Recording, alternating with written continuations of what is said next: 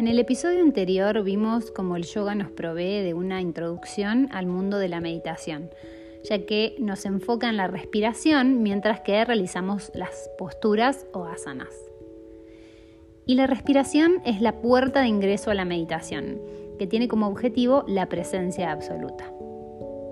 Esta presencia absoluta es como una búsqueda del tesoro que atraviesa nuestra mente mientras nos encontramos sentados en un cojín intentando concebir un estado de concentración plena en la que el mundo exterior deja de existir. Suena sci-fi, pero es completamente real y posible. Como seres humanos del siglo XXI tan complejos y desarrollados, creo que es esencial practicar la meditación porque hemos perdido la humildad y conexión tanto con nuestro sustento, la madre naturaleza, como con lo divino que lo orquestra. Y esto me recuerda a un poema de William Blake. Ver el mundo en un grano de arena y los cielos en una flor silvestre, sostener la infinidad en la palma de la mano y la eternidad en una hora. Somos seres vivientes, un milagro de la creación divina que tiene la capacidad de experimentar y observar todo a su alrededor.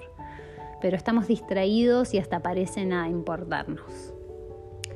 Pero somos capaces de tanto más aún creo si no pensemos en los antiguos que estudiamos como padres de la filosofía que tan bien desarrollados sus temas expusieron que aún los repetimos siglos y siglos después.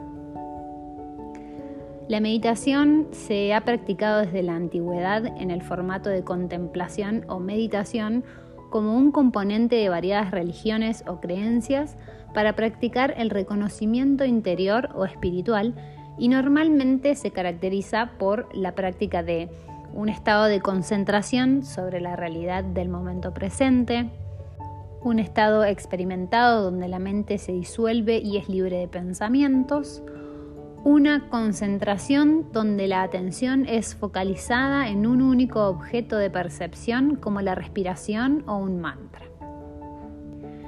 Los métodos son variados y como en el yoga hay que ir probando cuál se adapta mejor a nuestras formas. Pero lo que encuentro determinante para lograr los beneficios que la meditación nos brinda es la perseverancia, ese romper con la estructura del constante hacer, para tomarnos el tiempo de no hacer para hacer.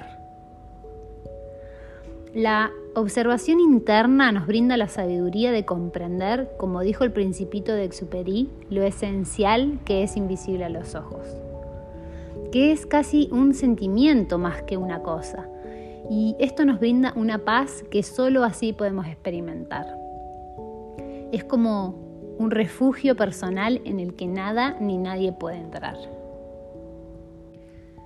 Hay cientos de investigaciones que demuestran los beneficios que la meditación nos brinda, por ejemplo, para reducir uno de los mayores enemigos del ser humano actual, el estrés, que tantas otras enfermedades nos causa. También nos ayuda a reducir el murmullo mental o ansiedad, que nos desconecta de todo lo bello del momento presente nos brinda mayor capacidad de tolerancia y paciencia, mejorando la calidad del sueño, bajando la frecuencia cardíaca y la presión arterial en reposo, entre tantas otras cosas.